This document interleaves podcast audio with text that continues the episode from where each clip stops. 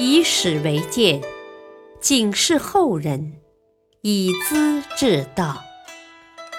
品读《资治通鉴》，启迪心智。原著司马光，播讲汉乐。第五十八集：马太后死无遗恨，邓太后审理冤囚。东汉时期有两位名声颇高的皇太后，一个是马援的女儿马太后，一个是邓禹的孙女邓太后。他俩的共同特点是谦虚谨慎、勤俭朴素。汉明帝死后，马皇后的养子汉章帝即位，皇后就变成了太后。明帝在世。对外戚相当严厉，马家没有人谋到高级职位。张帝感念母后的恩情，要封赠三位舅父。马太后坚决拒绝，告诉皇帝：“凡是提出这种建议的人，都不过是向我讨好，以便转弯抹角捞好处，千万相信不得。我穿粗布衣，吃糙米饭。”不用脂粉，不烧香料，是天生的节俭吗？不是的，是要做榜样。前年我到外家去看看，门口熙熙攘攘，车如流水，马如龙，请安问候的人络绎不绝。家中奴仆尽是绿衣白领，神气的很。回头看看我的车夫，寒碜极了。我没有指责他们，只把每年的生活补贴取消了，让他们去反省吧，不能太宠，严格点好，给旧家禁爵加官，弄不好会倒王莽的覆辙。张帝诚心实意的争辩说服，马太后就是不答应。太后告诉京城的官员。马家亲族如果干预政治、说人情、拉关系，一律依法承办。又告诉亲族，凡是不守法纪的，断绝亲族关系，遣送回家种田。这样一来，马家人比过去更加谨慎了。过了几年，张帝觉得天下太平，硬要封赠舅父为侯爵。马太后得知情况。便把自己的想法写信告诉兄弟马廖。我年轻时羡慕古人立言立德、名垂青史，现在老了依旧小心自爱，不贪虚名。我要求兄弟同心同德，是想在闭上眼睛的时候没有遗恨。哪知到了今天，你们还要封侯拜爵。我就只能抱恨中天了。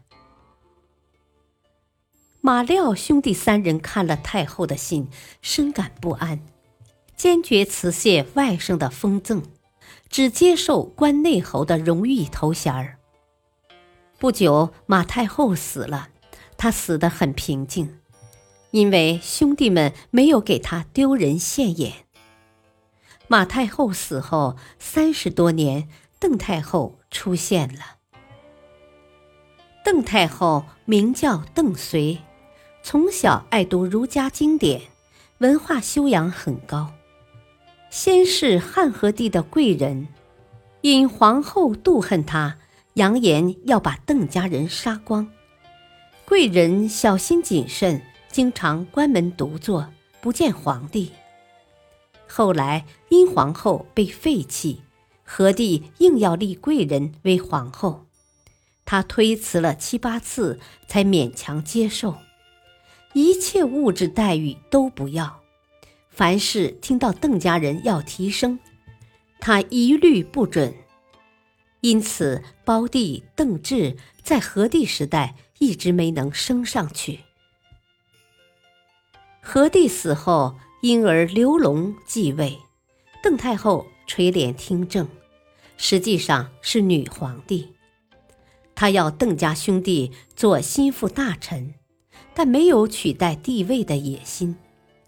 不料刘龙长到一岁左右就死了，史书上称为商帝，即是夭折的幼儿皇帝。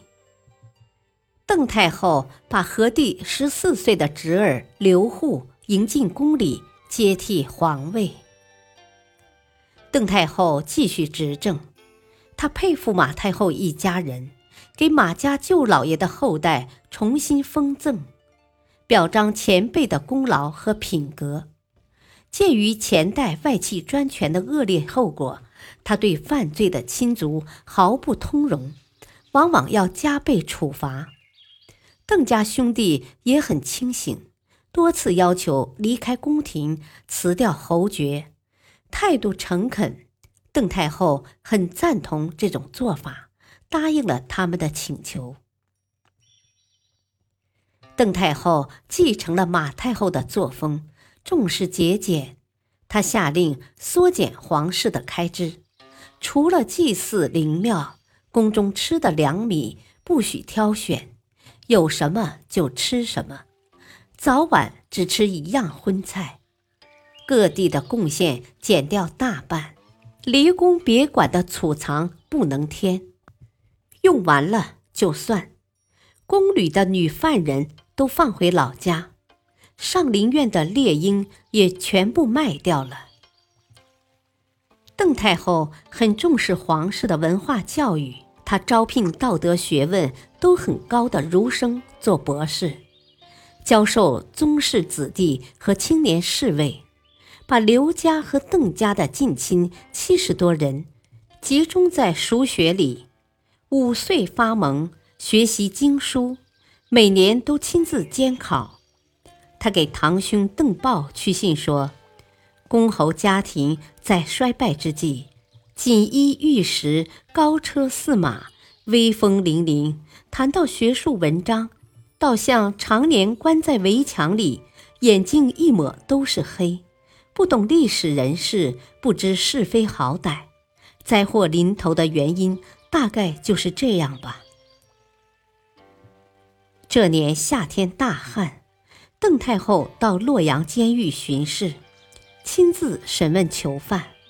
有个犯人本来无罪，受不住拷打，冤称杀了人，浑身上下都是伤痕，不能行动。用竹兜抬来见太后，犯人害怕旁边的狱官，不敢出声。抬转去时，他的头稍稍抬了一下，嘴巴动了几动，好像要说什么。太后看得明白，叫抬回来，自己审问。终于弄清了冤情，立刻下诏把洛阳县令关进监狱，要他抵罪。